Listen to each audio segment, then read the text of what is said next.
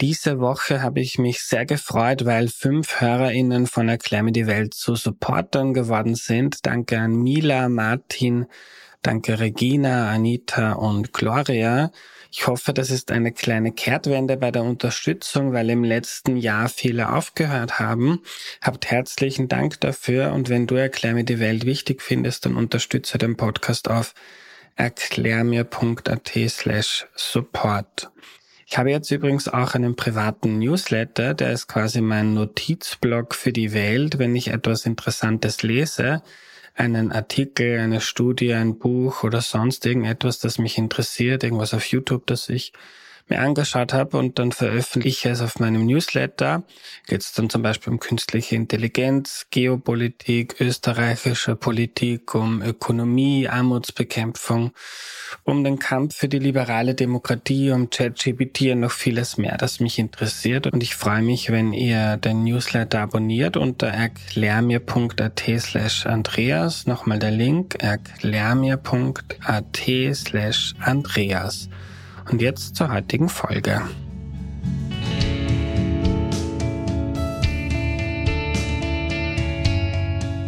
Hallo, ich bin der Andreas und das ist Erklär mir die Welt, der Podcast, mit dem du die Welt jede Woche ein bisschen besser verstehen sollst.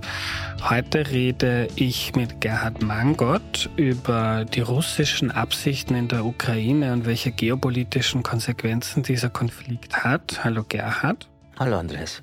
Gerhard, du warst schon einmal in Erklär mir die Welt zu Gast und hast damals Putins Russland erklärt. Heute gehen wir ein bisschen weiter.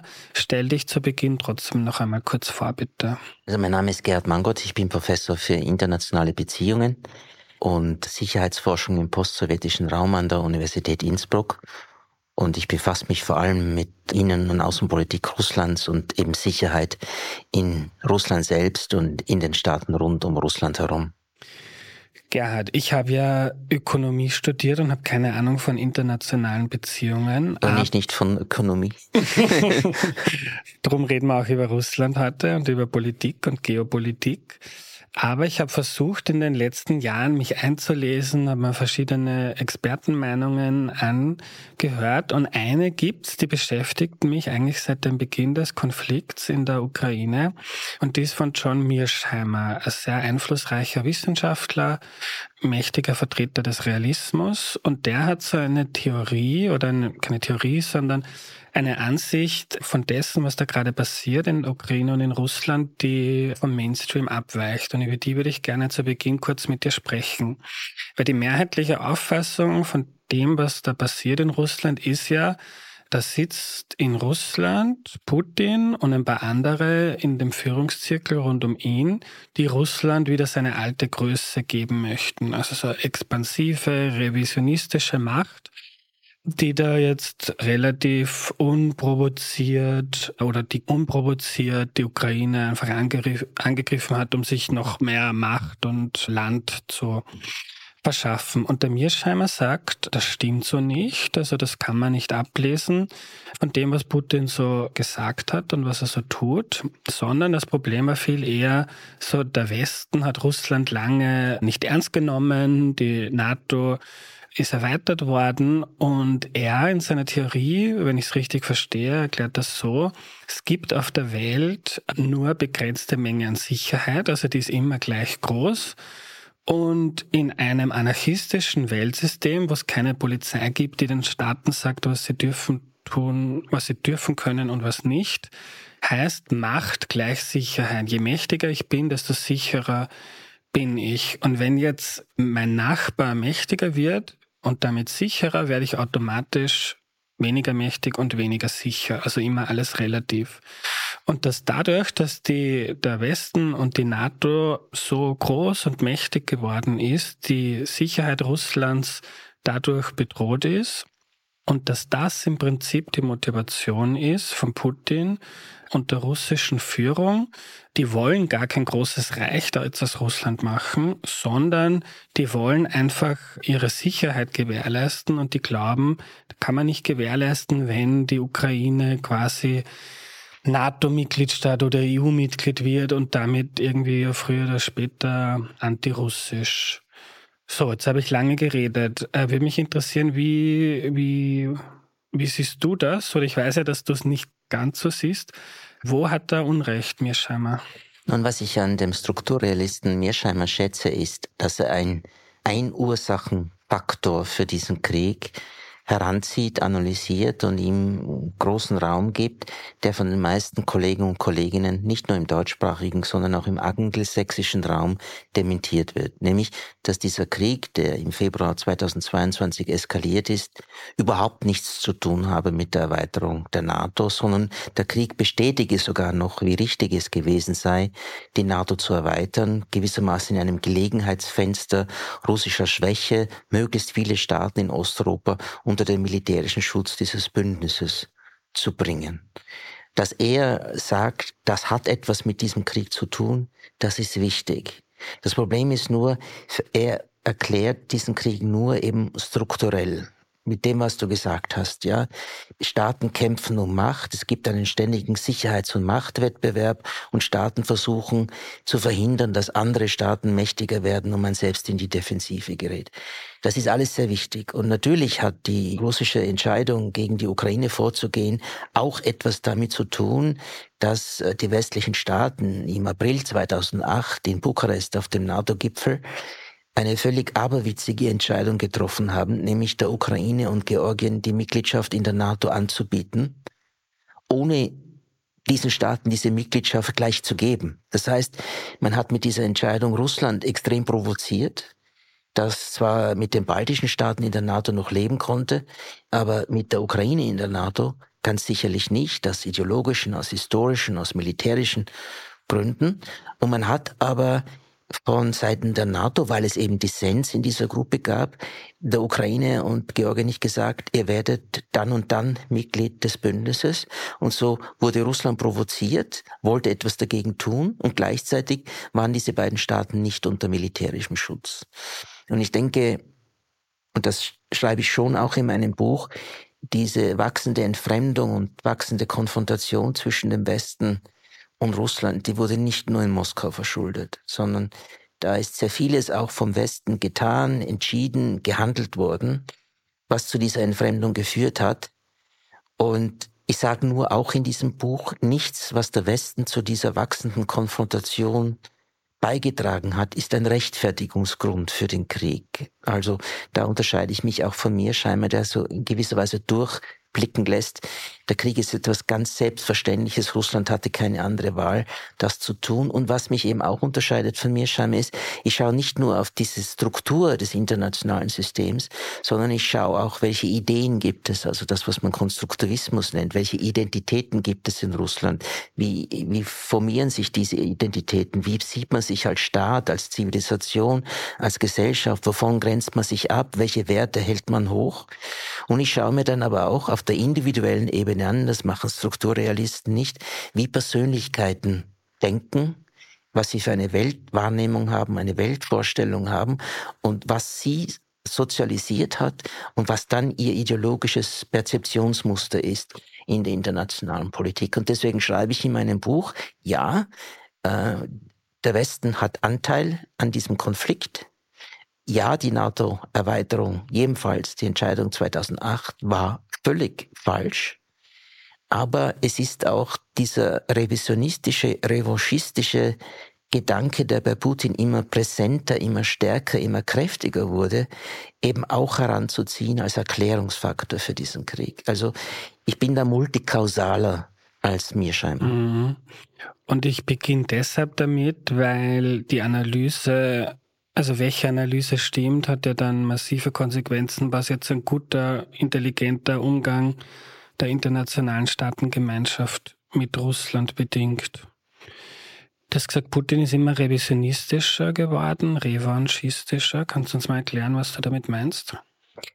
Ja, unter Putin und mit Putin äh, hat die Führung in, in Russland entschieden, dass es vor allem eben nach dieser Entscheidung im April 2008 eine Art Rollback geben muss.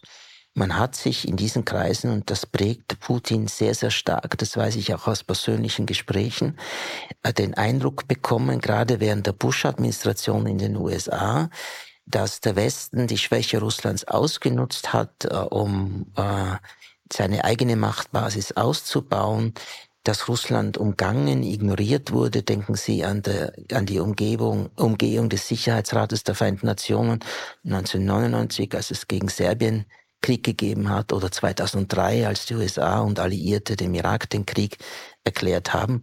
Und Putin fühlt sich auch persönlich getäuscht und betrogen.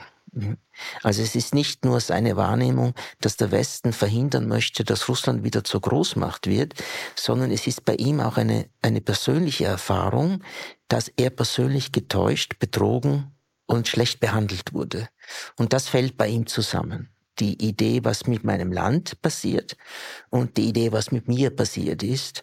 Und das führt dazu, dass er begonnen hat, spätestens ab 2008, so eine Art Rollback, ein Zurückdrängen des Westens zu betreiben und dem Westen zu sagen, hier gibt es rote Linien und wenn er diese roten Linien überschreitet, dann schlagen wir zurück. Mhm. Äh, zu dem Zurückdrängen des Westens kommen wir gleich. Also diese fast psychologische Analyse von Putin. Wie betreibst du die? Weil Putin ist ein sehr isolierter Mensch mittlerweile. Auf welcher Basis kann man sowas analysieren? Also sehr viel aus Gesprächen mit seiner Umgebung, aber es waren auch Gespräche mit ihm selbst dabei. Ich habe ihn nie unter vier Augen getroffen. Dafür bin ich viel zu unwichtig. Aber äh, es waren immer so Gruppen von Russland-Experten und Expertinnen, die dann die Möglichkeit hatten, mit ihm zu sprechen, zu diskutieren.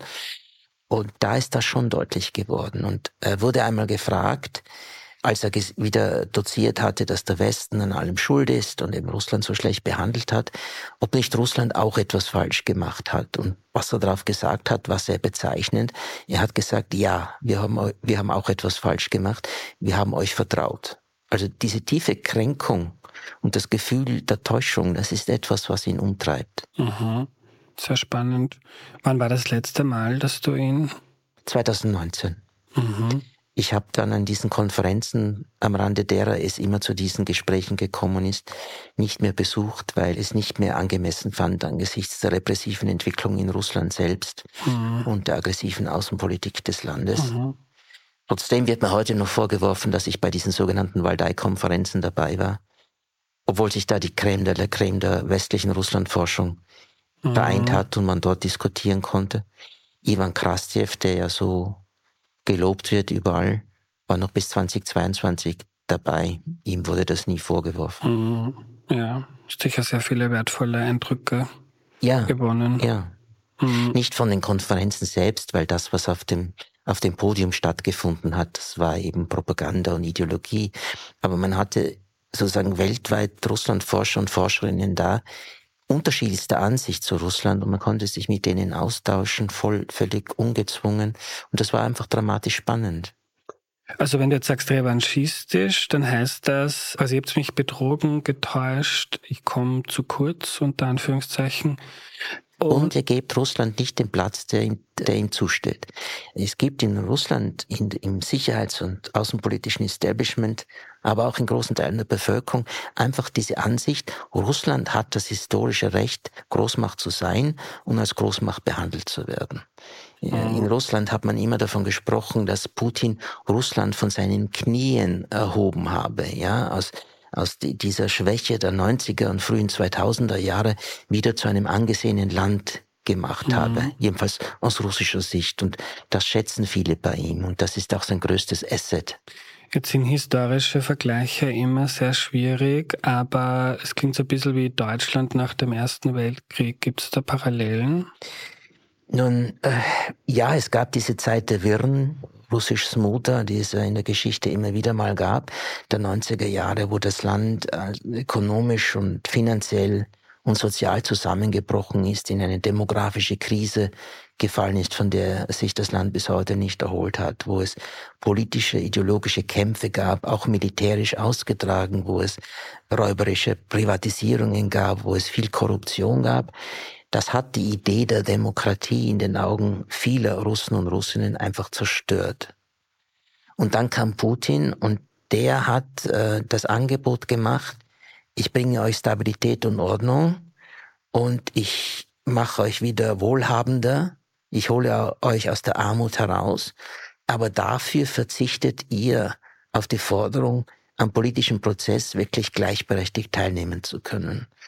Und das war dieses verführerische Angebot, das Putin gemacht hat, dem viele gefolgt sind. Und er hatte in seinen Anfangsjahren eben auch sehr viel Glück, dass sich die Wirtschaft, das Finanzsystem so entwickelt haben, dass Russland wirklich permanent gewachsen ist vom Bruttoinlandsprodukt her, dass die Reallöhne gewachsen sind, dass Pensionen wieder bezahlt wurden, dass überhaupt soziale Transferleistungen wieder finanziert wurden.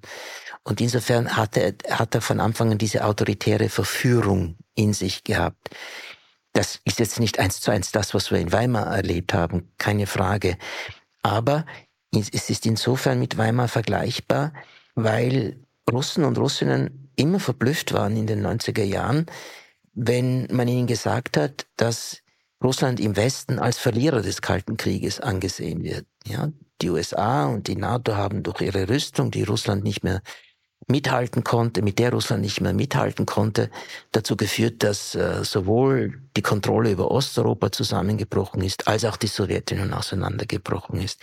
In Russland selbst hat man das ganz anders gesehen. Man hat sich nicht als Verlierer des Kalten Krieges gesehen, sondern als der Staat, der wesentlich zum Ende des Kalten Krieges beigetragen habe. Und man wollte dafür eigentlich belohnt werden und geachtet werden.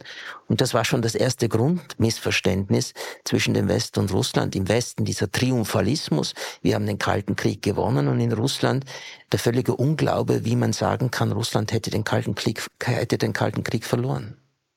Aber was ich mit dem Deutschland-Vergleich auch meinte, ist so die deutsche Niederlage im Ersten Weltkrieg und das Gefühl, da ist man jetzt übergangen worden und es steht einem eigentlich mehr Macht und Einfluss oder auch Gebiet zu und das holt man sich dann quasi militärisch wieder zurück. Ja, das gibt's. Das gibt's zweifellos. Auch in Russland gab es als zweites Missverständnis gleich nach dem Zusammenbruch der Sowjetunion die Enttäuschung darüber, dass die USA Russland nicht als gleichberechtigten Partner in der Regelung der Konflikte auf dieser Welt akzeptiert haben. Man hat wirklich geglaubt, es könnte so etwas wie eine US-russische konstatierte Großmachtstruktur geben, wo Russland und die USA alle Konflikte regeln. Und die USA in ihrem unipolaren Moment mit dieser überbordenden Macht gegenüber allen anderen Staaten des internationalen Systems hat natürlich überhaupt keine Absicht, Russland als gleichberechtigten Partner zu akzeptieren. Und da, aus diesen zwei Missverständnissen, ist die Entfremdung schon gewachsen und wurde dann sehr stark vorangetrieben, eben in der Ära Bush, durch diese unilaterale und auch revisionistische Außenpolitik der USA. Vielleicht ist es politisch naiv, aber wäre es nicht gescheit gewesen, wenn man in den USA und im Westen so realistisch gewesen wäre und sagt, okay, die Atommächte dieser Welt wären, haben eine gewisse Legitimation, da mitzureden und langfristig gegen die zu sein, ist eher schwierig und könnte zu Problemen führen. Also meine Frage, war es mal realistisch, dass man, dass das irgendwie anders ausgeht? Weil Putin war ja zu Beginn, wie du schon in der ersten Folge mit dir in Erklärung die Welt erzählt hast, am Anfang hat er ja ganz anders geklungen, 2000. Ich glaube, es war nie realistisch. Also man hat zwar im November 1990 äh, nach dem Fall der Berliner Mauer in der Charta von Paris für ein neues Europa geschrieben, wir streben ein geeintes und freies Europa an. Aber man hat eigentlich nicht wirklich sehr viel Kraft investiert, sehr viel Kreativität investiert, um einen solchen europäischen Kontinent, einen geeinten Kontinent möglich zu machen. Es wurde immer erwartet, dass Russland sich dem Westen anschließt und sich den Regeln des Westens unterordnet. Also man hat es immer formuliert in der Literatur, Russland sollte ein Rule-Taker sein, wollte aber eben auch ein Rule-Maker sein. Und das hat man ihm nicht zugestanden. Und es hätte eine Chance gegeben, also am Beginn der Präsidentschaft von Putin, dass man das Verhältnis zum Westen wieder kooperativer gestaltet. Aber für die Vereinigten Staaten, anders sieht es bei der Europäischen Union aus, aber für die Vereinigten Staaten war das damals nicht wichtig. Ja. Die Bedeutung Russlands für die amerikanische Außenpolitik wurde unter Bush äh, deutlich zurückgeschraubt. Es war nicht mehr an der Spitze der Agenda, sondern eher weiter hinten. Und Bush und vor allem seine neokonservativen Berater und Beraterinnen, die haben einfach ihren Machtstatus ausgenutzt, um ihre Interessen durchzusetzen, notfalls auch militärisch, notfalls auch unter Bruch des Völkerrechts. War die EU da zu schwach oder zu unintelligent? Weil die USA können sich ja tendenziell eher verscherzen mit Russland, weil die irgendwo weit entfernt im Pazifik große Insel sind, als jetzt die EU, die eine riesige Grenze zu Russland hat? Nun ja, es gab Phasen, wo die Zusammenarbeit zwischen Russland und der Europäischen Union ganz fun gut funktioniert hat. Aber gerade mit der Erweiterung der Europäischen Union 2004 um viele osteuropäische Staaten gab es dann in der Europäischen Union keinen Konsens mehr, wie man mit Russland umgehen soll. Äh, schon vorher hatte man das verfolgt in der Russlandpolitik der Europäischen Union, was man Konditionalität nennt. Das heißt, es wurde gesagt, die Tiefe der Zusammenarbeit zwischen EU und Russland hängt davon ab, wie stark sich demokratische Institutionen, Rechtsstaatlichkeit und gute Regierungsführung in Russland entwickeln. Jelzin hat da noch genickt, ja, ohne es ernst genommen zu haben. Aber Putin wollte diese Konditionalität dann nicht mehr akzeptieren, sondern er hat immer von der souveränen Gleichheit gesprochen, die es geben muss. Und das hat dann eben zu einem wachsenden Gefühl in der Europäischen Union geführt, dass mit Russland eben ein kooperatives Verhältnis nicht möglich ist. Vor allem schon deswegen nicht, weil Putin sehr rasch nach seiner Wahl zum Präsidenten 2000 im Inneren immer repressivere Entscheidungen getroffen hat und eben vor allem davon gesprochen hat, dass die Ukraine jedenfalls nicht ein Staat sein darf, der außerhalb der russischen Einflusssphäre existiert. Mhm. Ich kann mich noch sehr gut erinnern an die Zeit 2021 im Herbst oder Spätherbst, wo Putin oder Russland die Truppen mobilisiert haben rund um die Ukraine und wo sich irgendwie niemand sicher war, was wird das jetzt, ähm, bereiten die einen Krieg vor oder ist das irgendwie nur ein ein Druckmittel, um sich politische Kompromisse zu erzwingen. Und du schreibst in deinem Buch, dass nicht von Anfang an klar gewesen sein dürfte, dass Putin jetzt da in der Ukraine einmarschieren möchte, sondern dass zuerst schon die Idee gewesen ist, dass man durch seine militärische Überlegenheit, dass da schon das Signal reicht, um seine Ziele dort erreichen zu können. Es ist zumindest nicht unplausibel, dass es so gewesen sein könnte. Wir wissen es nicht. Wir wissen nicht, ob Russland, das ja dann zwei Vertragsentwürfe vorgelegt hat, einen mit den USA, einen mit der NATO und dort Forderungen gestellt hat, ob Russland tatsächlich darüber verhandeln wollte. Und lange aber hat man zumindest die Option durchdenken müssen, dass dieser Truppenaufmarsch an den ukrainischen Grenzen gedacht ist, um die Verhandlungsposition Russlands zu stärken. Aber die Verhandlungen sind nicht zustande gekommen, weil der Westen aus seiner Sicht völlig zu Recht die Forderungen Russlands abgelehnt hat.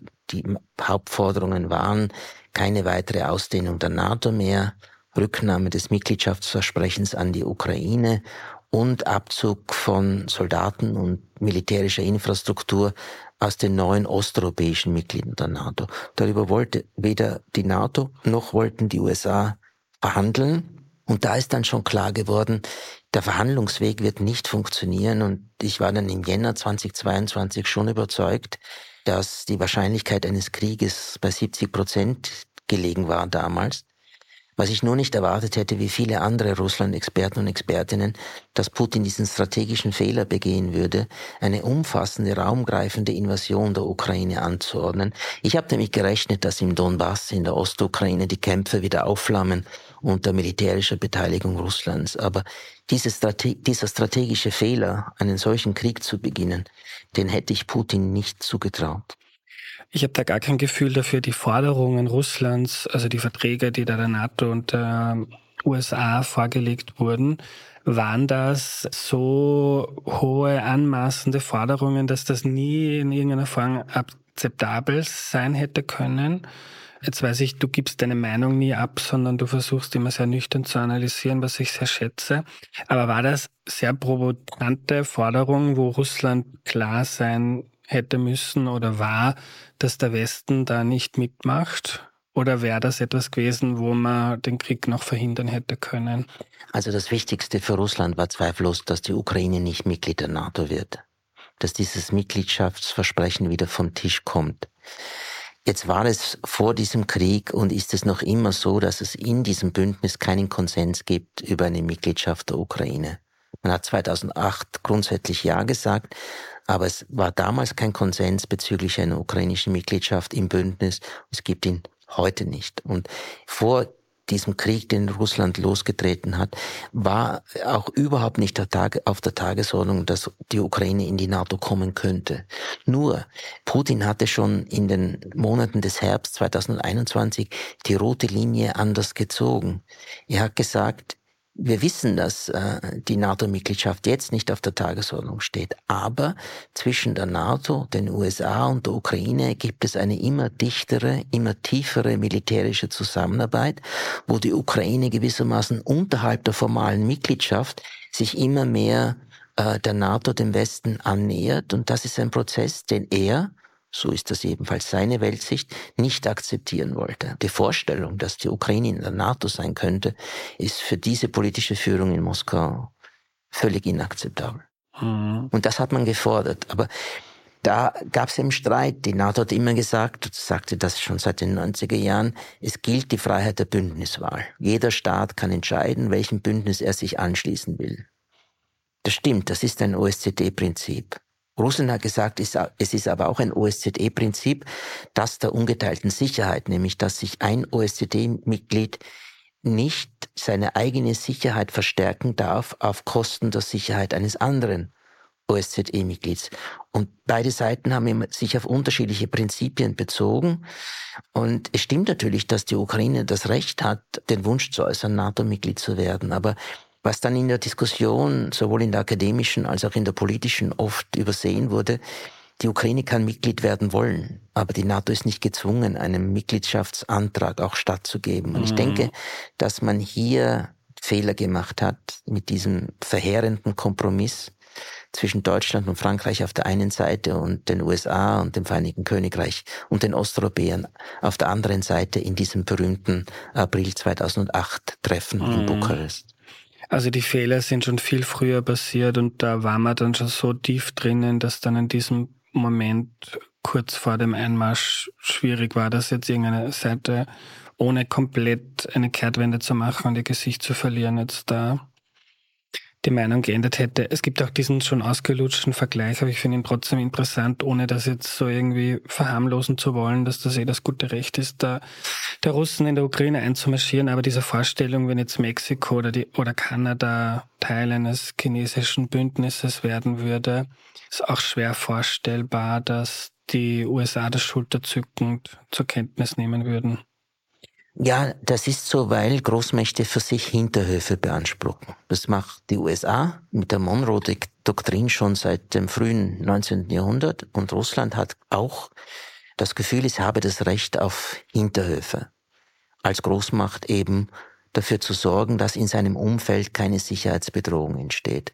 Man kann natürlich in solchen Kategorien denken, aber es sind die Kategorien des 19. Jahrhunderts.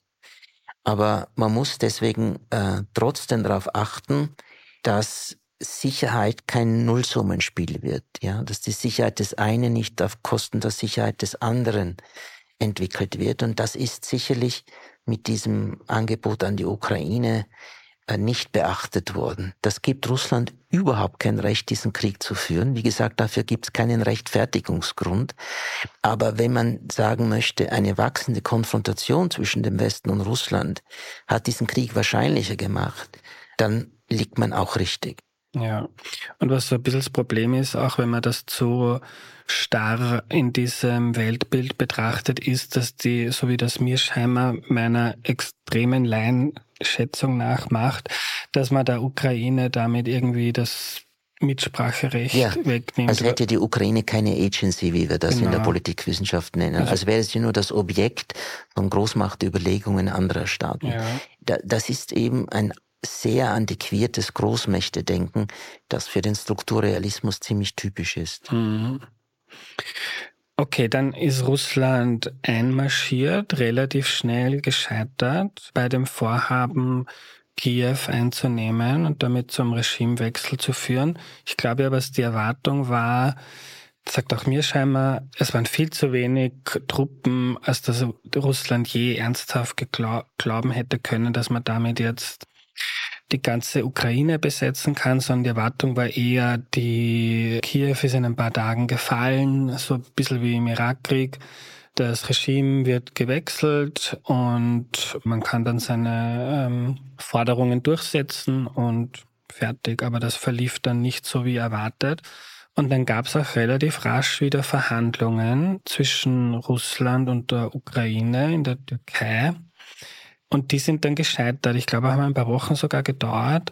Kannst du darüber erzählen, was wurde da verhandelt? Und du beschreibst in deinem Buch auch Theorien, warum die Verhandlungen gescheitert sind. Mir scheinbar sagt wieder, wahrscheinlich wenig überraschend, die, der Westen war schuld. Ja, und da, da macht es sich mir scheinbar einfach ein bisschen zu einfach. Es stimmt, und das haben mehrere Personen bestätigt, auch der ukrainische Delegationsleiter bei den Gesprächen in der Türkei, dass man sich in einem Aspekt sehr stark angenähert hat, nämlich, dass die Ukraine auf die NATO-Mitgliedschaft verzichtet und ein neutraler Staat wird, so wie Russland das von Anfang an gefordert hat. Zelensky selbst hat wenige Tage nach Kriegsbeginn gesagt, wir werden uns jetzt nicht auf die Knien, auf die Knien werfen und die NATO-Mitgliedschaft anbetteln. Und hat dann von sich aus schon die, diese sicherheitspolitische Neuorientierung ins Gespräch gebracht. Da ist man sich in der Türkei sehr nahe gekommen. Der Punkt ist nur, das war nur ein Punkt der Forderungen, die Russland auf dem Tisch hatte. Russland forderte gleichzeitig auch, dass die Ukraine anerkennen müsse, dass Krim und Sevastopol Teil Russlands seien dass die Ukraine anerkennen müsse, dass die sogenannten Volksrepubliken Donetsk und Lugansk im Osten der Ukraine unabhängige Staaten seien. Die Ukraine hätte auch anerkennen müssen, dass ihre militärische Stärke begrenzt wird, Truppenzahl und Waffenausstattung. Und darüber hatte man sich überhaupt nicht geeinigt noch. Also der Eindruck, der jetzt versucht wird zu vermitteln, damals hätte der Krieg beendet werden können, aber Boris Johnson war schuld, also nach Kiew gereist ist Anfang April und er hätte den, dem Zelensky gesagt, schließ keinen Frieden, sondern führe diesen Krieg, du kannst ihn gewinnen. Diese Vorstellung ist etwas, etwas sehr einfach. Ich glaube sofort, dass Boris Johnson auf Zelensky eingewirkt hatte, diesen Krieg zu führen mit westlicher Unterstützung und Russland zu besiegen. Daran habe ich keine Zweifel.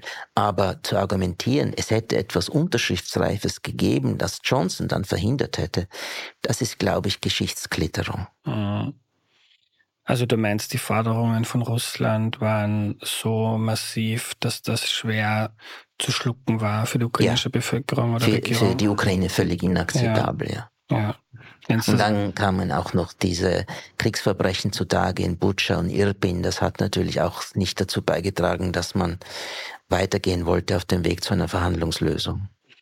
Viele fragen sich, wie und wann kann dieser Krieg aufhören? Du schreibst in deinem Buch von zwei realistischen Szenarien. Das eine ist, einer gewinnt oder beide sind so erschöpft, dass sie irgendwann auf den Verhandlungstisch gehen.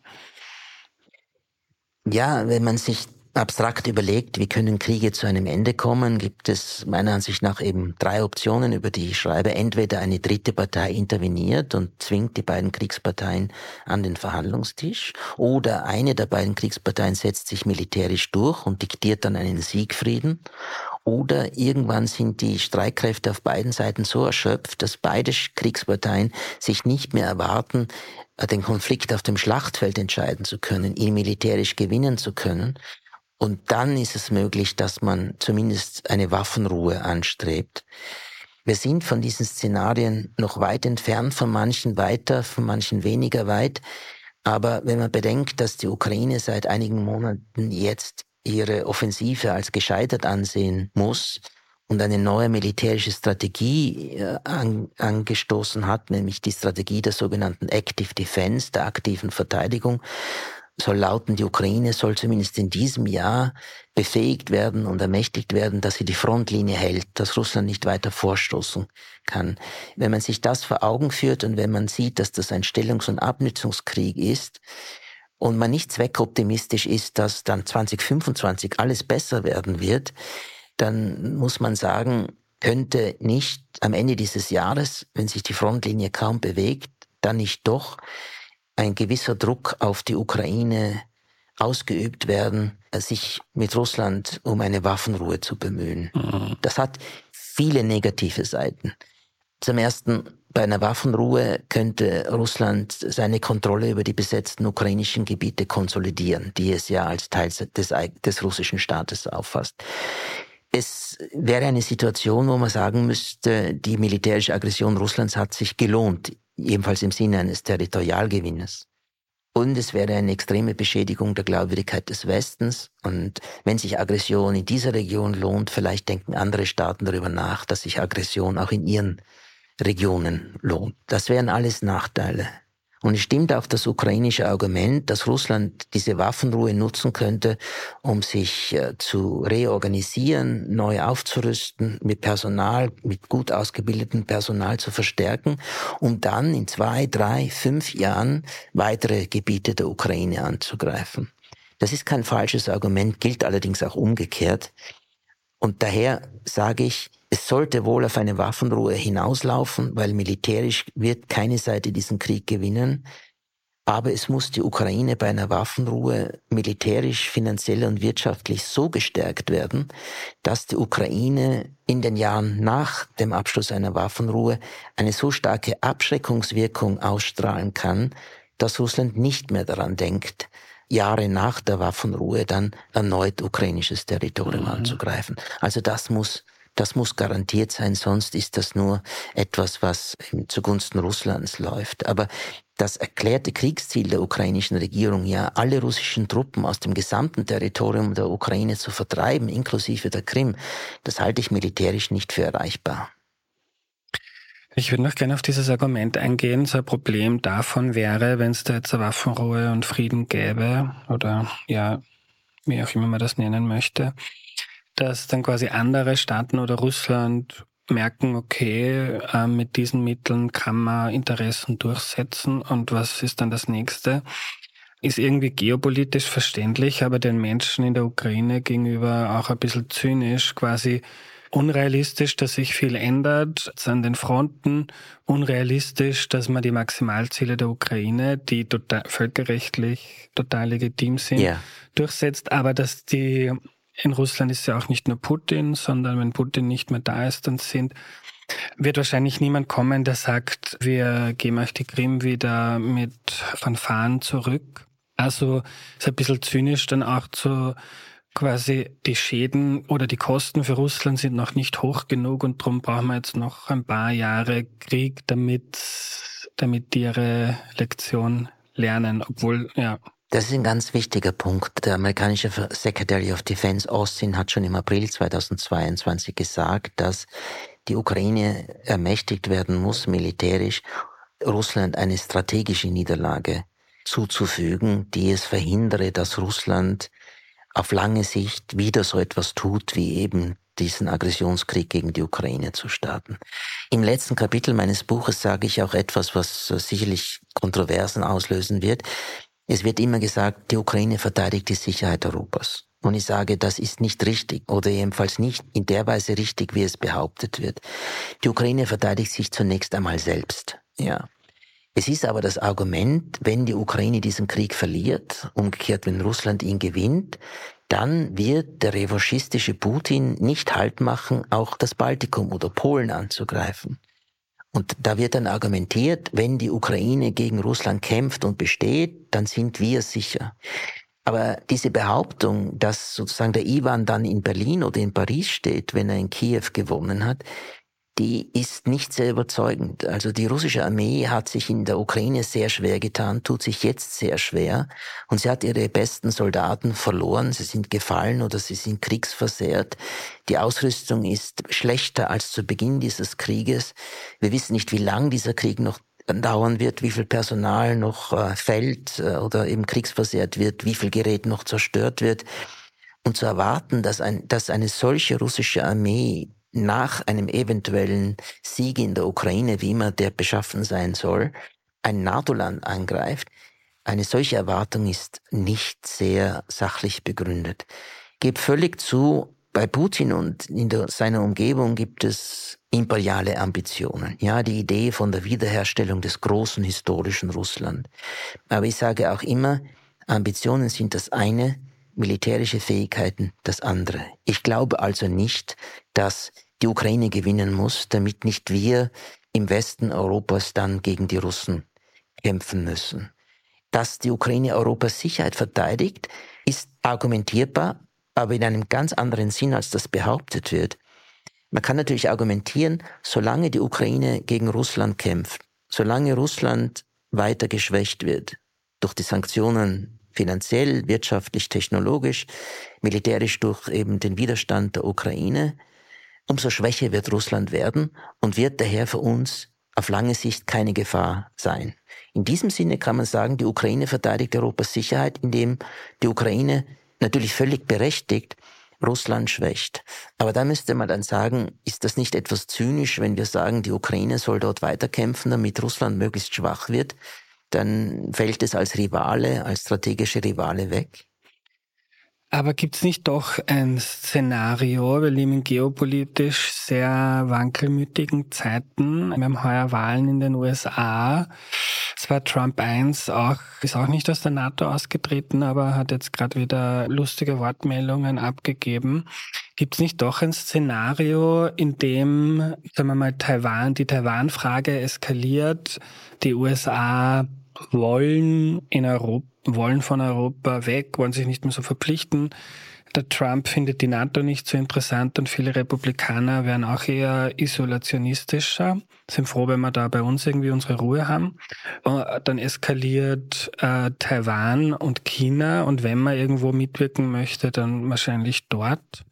Gibt es nicht doch dann ein Szenario, wo Europa für sich gestellt Probleme hat, Gebiete zu verteidigen und dazu wenig alleine abschrecken kann gegen Russland? Das ist ein ganz wichtiger Punkt. Natürlich, es gibt viele unwegbare Variablen. Deswegen sage ich auch immer, auch wenn ich nicht glaube, dass ein russischer Angriff auf NATO-Gebiet wahrscheinlich ist in den nächsten zehn Jahren, muss die Allianz und hier die europäischen Staaten in der NATO ihre Verteidigungsfähigkeit deutlich stärken. Das heißt, es braucht Aufrüstung. Keine Frage. Mit all den Implikationen, die das hat, eben Verteilungskonflikte, die dann in Staaten entstehen können. Ja, aber Europa muss militärisch stärker werden. Und ich stimme Macron zu, wenn er sagt, Europa muss in der Lage sein, sich selbst zu verteidigen. Trump hat diese Andeutung jetzt gemacht, er verteidigt niemanden, der nicht genug Geld ausgibt für die Verteidigung. Trump wird die NATO nicht verlassen, sollte er wieder Präsident werden, weil der Kongress hat im sogenannten National Defense Authorization Act festgelegt, dass einem solchen Austritt der Senat mit zwei Drittel Mehrheit zustimmen muss und das ist völlig undenkbar. Also er wird nicht austreten, aber das ist nicht der Punkt. So, sobald er das Schutzversprechen gegenüber Europa in Frage stellt, oder Zweifel darüber aufkommen lässt, ist das Abschreckungspotenzial des Bündnisses nicht völlig dahin, aber weitestgehend dahin. Und das könnte Russland natürlich interessierter daran machen, doch zu versuchen, ob man nicht zum Beispiel das nordöstliche Estland, die Stadt Narva und das Gebiet drumherum, wo fast nur Russen leben, einfach zu besetzen. Also die Gefahr ist nicht vom Tisch. Ich schließe nicht aus, dass es irgendwann eine russische Aggression gegen das Baltikum geben könnte wenn die NATO sich in eine äh, Richtung entwickelt, wo sie als Bündnis nicht mehr ernst genommen werden kann, das schließe ich überhaupt nicht aus. Aber ich halte es nicht für sehr wahrscheinlich. Mhm. Und ich möchte auch etwas sagen, ohne es belegen zu können. Ja, das ist nur eine Deutung von mir. Es gibt eine stärker werdende Kriegsmüdigkeit in westlichen Bevölkerungen. Und es gibt gleichzeitig die von mir als ja geboten beschriebene Notwendigkeit, sehr viel Geld in die Ausrüstung der Streitkräfte zu stecken. Und dieses Geld wird in anderen Sektoren fehlen. Und das Geld, das dort investiert wird, wird nicht zum Wohlstand der europäischen Bevölkerungen beitragen. Und da passiert meiner, meines Erachtens jetzt Folgendes. Man sagt, der Ivan kommt nach Berlin, wenn er in Kiew nicht verliert. Zweitens, 10 Millionen ukrainische Flüchtlinge kommen nach Europa, wenn die Ukraine verliert.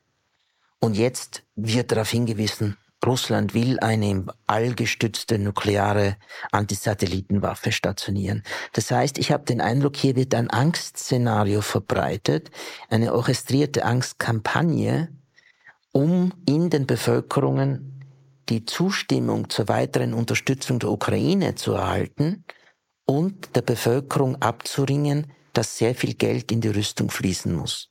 Also wir müssen vorsichtig sein, wenn bestimmte Dinge argumentiert werden. Und ich halte es für sehr verzichtbar, wenn Boris Pistorius davon sagt, Deutschland müsse kriegstüchtig werden. Das erzeugt Angst und Unsicherheit. Genügt es nicht zu sagen, Deutschland muss wieder verteidigungs- und abhaltefähig werden? Es ist genau das Gleiche. Aber warum muss man von Krieg sprechen?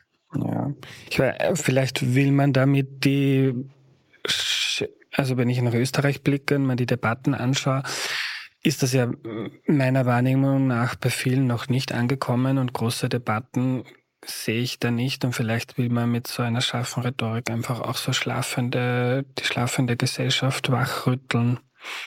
Ich weiß es nicht. Das ist sicherlich hm. das Motiv, aber ist das nicht eine zweifelhafte politische Vorgangsweise? Ja. Bedrohungen groß zu reden, um bestimmte politische Entscheidungen in der Bevölkerung auch durchsetzen ja. zu können. Das ist leider sehr häufig so. Ja. ja. Ich würde zum Schluss noch gern so ein Szenario durchbesprechen, das mir Angst macht, weil du jetzt von Angst geredet hast. Also ich habe da durchaus seit längerem ziemliche Bauchschmerzen als jemand, der sich wenig mit internationalen Beziehungen auskennt. Aber wenn ich mir jetzt anschaue, den Konflikt in Gaza, Israel-Palästina, wo es ja auch Szenarien gibt, dass man aus dieser Krise dann doch, wenn das dann den Amerikanern aufgeht, vielleicht wirklich mittelfristiger Zwei-Staaten-Lösung und Frieden schafft. Aber gibt auch Szenarien, wo das noch viel stärker eskaliert. Da auch zwischen Iran und Israel. Also da irgendwie eine sehr un äh, unsichere Situation. Dann gibt's die Taiwan-Frage, wo ja ein bisschen was passiert wie in der Ukraine, wo auch die kriegen recht viel Waffen, werden aufgerüstet, wo auch die Frage ist, wie lange quasi schaut man zu, wenn man das nicht, wenn man das nicht akzeptieren möchte, dass die eigenständig sind. Und dann haben wir Russland, imperiales Russland in Europa. Gibt es nicht Szenarien, der Christopher Clark, glaube ich, heißt der Historiker, hat mal so geschrieben, wie die Welt in den Ersten Weltkrieg geschlafwandelt ist. Gibt es so Szenarien oder bin ich dazu angstbehaftet, wo uns das irgendwie alles entgleitet und dann auf einmal die NATO mit China und Russland, dem Iran plötzlich doch in einem Weltkrieg steht? Es ist nicht ausgeschlossen, ja. Es gibt sicherlich Argumente dafür, die sagen, es könnte bis zu einem solchen Extremszenario kommen. Also niemand kann seriöserweise sagen, das wird nicht passieren. Aber der Punkt ist doch, im Westen spricht man jetzt über Israel-Palästina, man spricht über Russland-Ukraine und entfernt auch noch eben von China, Taiwan. Aber es gibt so viele andere Kriege, über die wir uns gar nicht mehr unterhalten. Im Sudan gibt es einen brutalen Bürgerkrieg mit vielen getöteten Menschen, vielen vertriebenen Menschen. Im Kongo gibt es seit vielen, vielen Jahren einen brutalen militärischen Konflikt. Und diese Konflikte im globalen Süden scheinen den Westen nicht zu interessieren. Und das führt auch dazu, dass jetzt, wenn der Westen versucht, die einkommensschwächeren Staaten des Südens auf die Seite des Westens zu ziehen und gegen Russland zu positionieren, ich oft von Diplomaten höre, wir sollen uns für euren Krieg interessieren, aber ihr interessiert euch nicht für unsere Kriege und wir werden das nicht mitmachen. Wir werden keine Blockbildung mitmachen. Also es gibt viele Krisenherde und es kann, können viele Krisenherde eskalieren. Es kann zu einem Flächenbrand im Nahen Osten kommen. Ich halte es nicht für sehr wahrscheinlich, aber es ist eben auch wieder nicht auszuschließen. Woran ich nicht glaube, ist, dass wir jemals zu einer Zwei-Staaten-Lösung kommen werden. Mhm. Äh, so gerecht das auch wäre. Aber ich glaube, das ist äh, unmöglich. Ähm, mhm. Und jetzt noch viel unmöglicher, als das vor der Terrorattacke der Hamas und diesem, ja, brutalen mit dieser brutalen Reaktion Israels gegen die Palästinenser mhm. im Gazastreifen jetzt äh, wieder geworden ist. Wenn China Taiwan jetzt in absehbarer Zeit hätte angreifen wollen, dann wäre es klug gewesen, China hätte im Februar 2022 Taiwan angegriffen. Weil dann wäre der Westen vor einer Doppelkrise gestanden. In Europa Krieg, Russland, Ukraine, in Ostasien Krieg, China, Taiwan.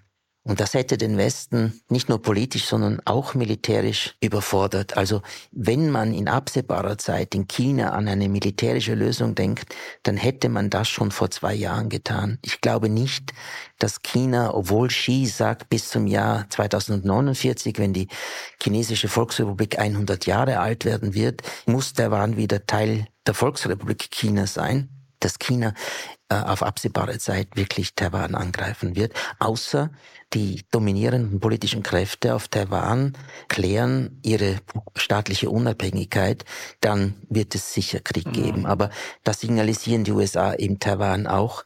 Wir verteidigen euch in einem unprovozierten Konflikt, aber wenn ihr die Unabhängigkeit erklärt, dann provoziert ihr einen mhm. chinesischen Angriff und da werden wir euch nicht verteidigen. Ja.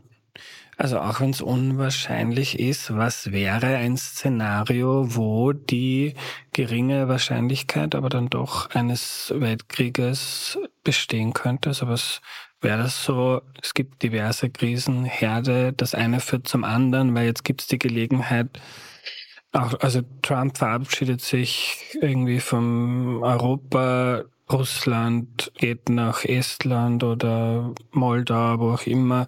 China nutzt die Gelegenheit, so jetzt äh, wirklich nach Taiwan zu gehen. Wären das so Szenarien, wo sich dann irgendwie der halbe Erdball äh, miteinander im Krieg ist? Ja, hm. das wäre das. Und das Gefährlichste, das wir jetzt erleben seit vielen Jahren und das jetzt noch verstärkt wird, ist diese Blockbildung in de, im internationalen System. Ja, dass zwei äh, Blöcke entstehen, die in Konfrontation zueinander stehen und wo beide Seiten von der äh, Dramatisierung der Interessensgegensätze profitieren und dass dann plötzlich durch eine Unachtsamkeit, durch eine Fehlentscheidung, durch, einen durch ein technisches Gebrechen ein Funke entsteht, der dann auch einen Krieg auslösen könnte. Und deswegen denke ich, was wir in der internationalen Politik vermeiden müssen, ist eine neue bipolare Blockpolitik, wie wir sie im Kalten Krieg hatten. Aber da hat, das hat irgendwie Russland und auch der Westen wahrscheinlicher gemacht, oder? Durch den Ukraine-Krieg. Weil Russland ist jetzt quasi total abhängig vom Goodwill von China. Und die EU hat gemerkt, okay, militärisch sind wir ziemlich verloren ohne die USA. Und dann im Zweifel helfen wir zur USA und sind auch gegen China und die USA kann da mehr Druck ausüben auf Europa. Ja, wir sind eben seit geraumer Zeit und jetzt erst recht auf diesem Weg mhm. zur Bildung von Blöcken, von konfrontativen Blöcken, wo Interessensgegensätze zu ideologischen und militärischen äh, Gegensätzen aufgebauscht werden und da verhalten sich alle beteiligten Großmächte in dieser Blockpolitik äh, unverantwortlich. Und wenn man jetzt quasi mal akzeptiert, Russland ist unvernünftig in diesem der Rechnung, also unvernünftig, ob es rational ist oder nicht, ist wieder eine andere Sache, aber Russland ist imperial und das finde ich verwerflich. Das Jetzt sind die unvernünftig. Was wäre, wenn man dann sagt, wir sind die Gescheiteren im Westen? Was wäre eine vernünftige Ausblick für die Außenpolitik der nächsten Jahre und Jahrzehnte? Was könnte der Westen, die EU, die USA tun, um so Szenarien so unwahrscheinlich wie möglich zu halten? Ich glaube, im Verhältnis zwischen Russland und dem Westen wird sich da auf mindestens ein Jahrzehnt nichts ändern. Es gibt diese eingefrorenen Beziehungen, es gibt die Konfrontation. Putin kann noch lange an der Macht bleiben. Solange Putin an der Macht ist, wird es kein Tauwetter geben. Putin kann bis 2036 Präsident bleiben, wenn er gesund und am Leben bleibt. Also ich glaube nicht, dass da hier die Chance besteht des doch wieder aufeinander zugehens. Es war immer richtig zu sagen, wir müssen in Europa Sicherheit mit Russland aufbauen, aber mittlerweile ist das eben so, dass man sagen muss, wir müssen in Europa Sicherheit vor Russland aufbauen, vor einem Russland unter dieser Führung. Und das wird die Beziehung in den nächsten 10, 20 Jahre einfach definieren.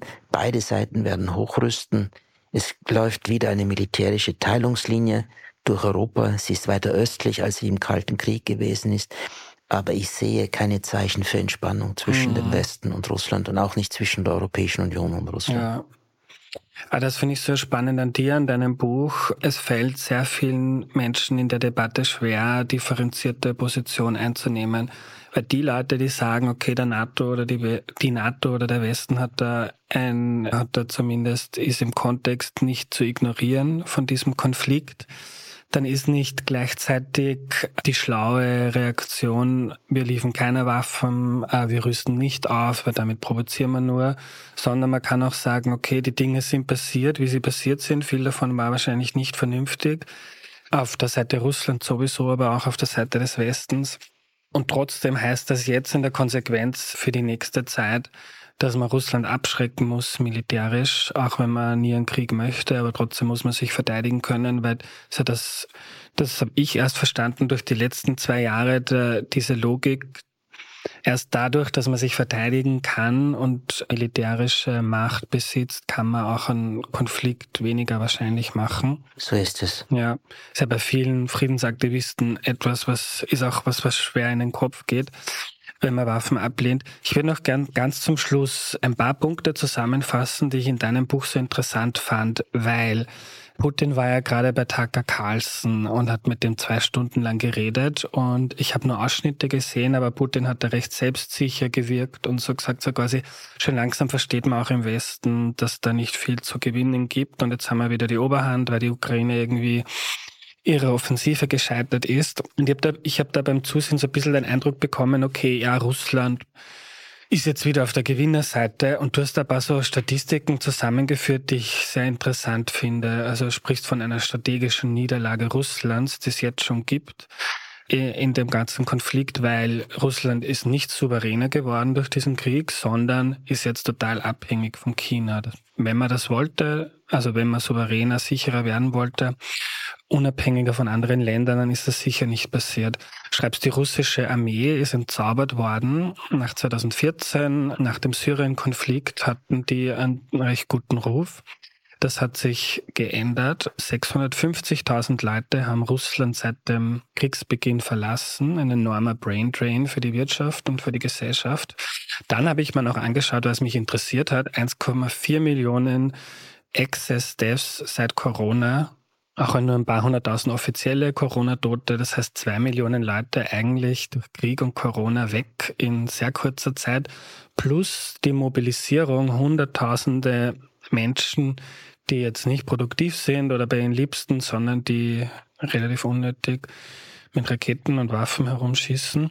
Plus man hat die NATO eigentlich gestärkt. Schweden und Finnland sind beigetreten. Der Westen hält so stark zusammen wie schon lange nicht mehr. Die Ostsee ist jetzt ein NATO-Meer außer Russland.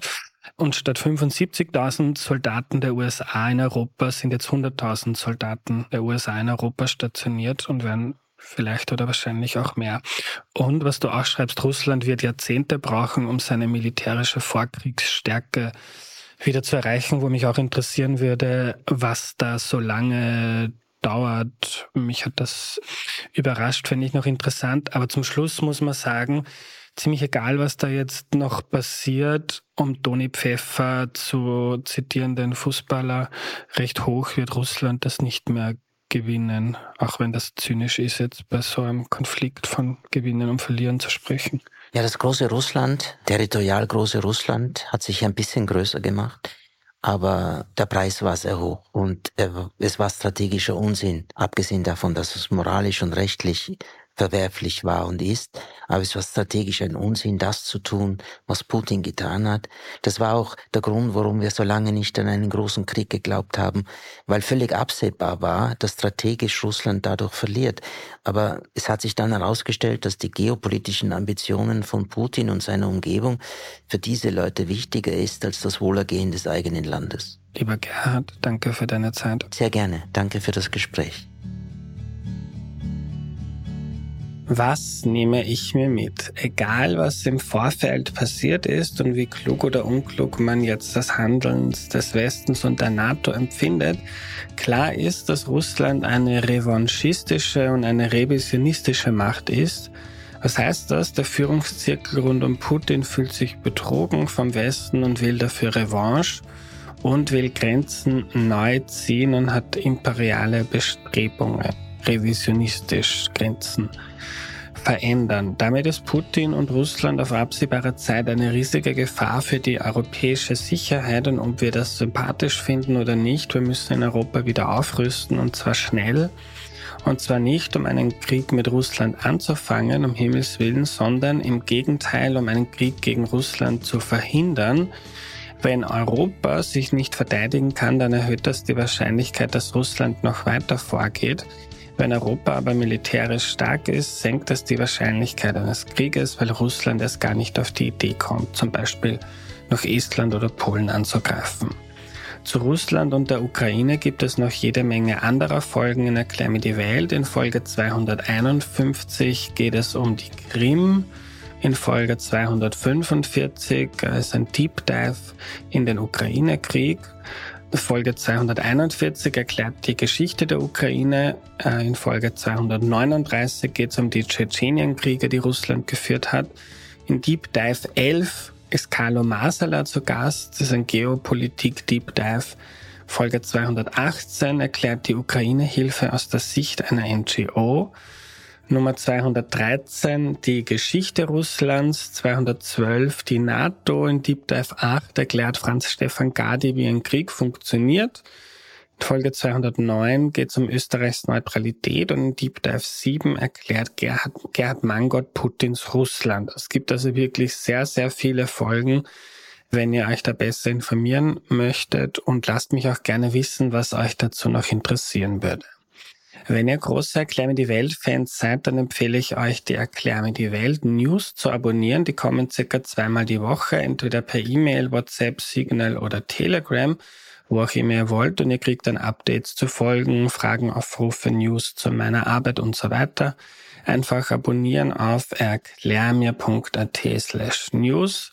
Danke an Sidonie Sagmeister, Missing Link, DoMotion und Audio Funnel für die tolle Zusammenarbeit. Am Donnerstag spiele ich euch dann eine Best-of-Folge in den Podcast rein mit Ali Malocci, die extrem beliebt ist. Was soll ich mit meinem Leben machen? Eine Frage, die sich viele von uns stellen und Ali hat da ein paar spannende Hinweise dazu. Danke fürs Zuhören und fürs Dabeisein. Wenn euch der Podcast hilft, die Welt besser zu verstehen, unterstützt ihn bitte unter erklärmir.at slash support und vielen Dank an die 350 Leute und HörerInnen, die erklären die Welt jetzt schon supporten und möglich machen. Bis Donnerstag, euer Andreas.